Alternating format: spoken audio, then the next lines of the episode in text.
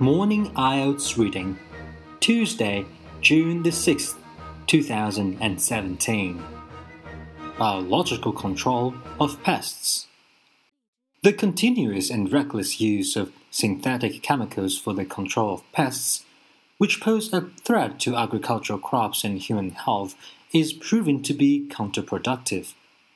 Apart from engendering widespread ecological disorders, pesticides have contributed to the emergence of a new breed of chemical resistant, highly lethal superbugs.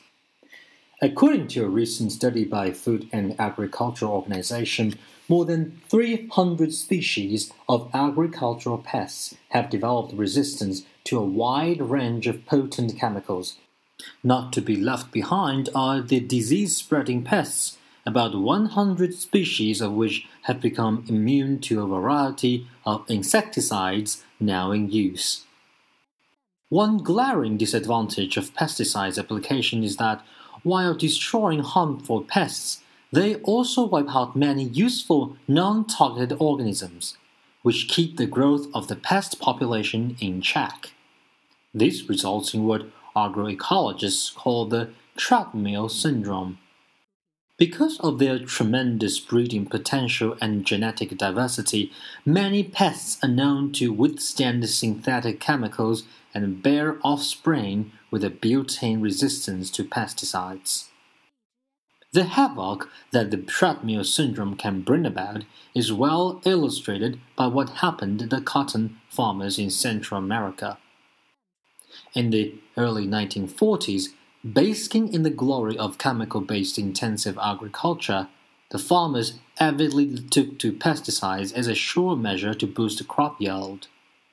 The insecticide was applied eight times a year in the mid 1940s, rising to 28 in a season in the mid 1950s, following the sudden proliferation of three new varieties of chemical resistant pests.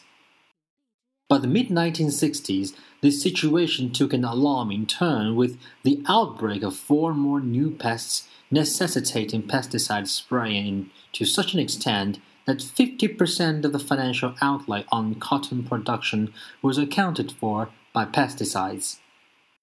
In the early 1970s, the spraying frequently reached 70 times a season as the farmers were pushed to the wall by the invasion of genetically stronger insect species. Most of these pesticides in the market today remain inadequately tested for properties that cause cancer and mutations as well as for other adverse effects on health, says a study by United States environmental agencies. The United States National Resource Defense Council has found that DDT was the most popular of a long list of dangerous chemicals in use. In the face of the escalating perils from indiscriminate applications of pesticides, a more effective and ecologically sound strategy of biological control involving the selective use of natural enemies of the pest population is fast gaining popularity, though as yet it is a new field with limited potential. The advantage of biological control, in contrast to other methods, is that it provides a relatively low cost, perpetual control system with a minimum of detrimental side effects. When handled by experts, biocontrol is safe, non polluting, and self dispersing.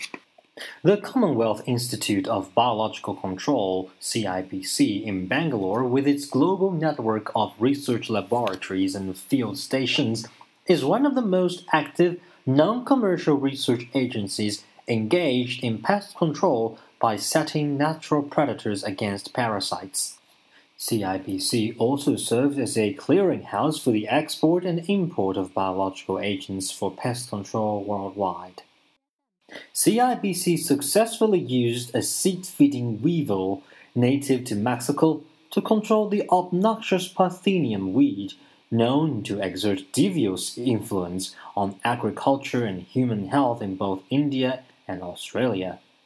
Similarly, the Hyderabad based Regional Research Laboratory, RRL, supported by CIBC, is now trying out an Argentinian weevil for the eradication of water hyacinth, another dangerous weed which has become a nuisance in many parts of the world.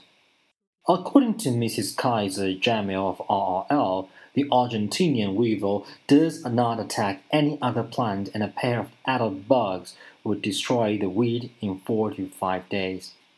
CIBC is also perfecting the technique for breeding parasites that prey on diapine scale insects, notorious defoliants of fruit trees in the US and India. How effective biological control can be pressed into service is proved by the following examples. In the late 1960s, when Sri Lanka's flourishing coconut groves were plagued by leaf mining hispides, a larva parasite imported from Singapore brought the pest under control. A natural predator indigenous to India, Neodumetia sangawani, was found useful in controlling the rhodes grass scale insects that was devouring forage grass in many parts of the US. By using Neochetina bruchi, a beetle native to Brazil, scientists at Kerala Agricultural University freed a 12 kilometer long canal from the clutches of the weed Salvinia molesta, popularly called African Payal in Kerala. About 30,000 hectares of rice fields in Kerala are infested by this weed.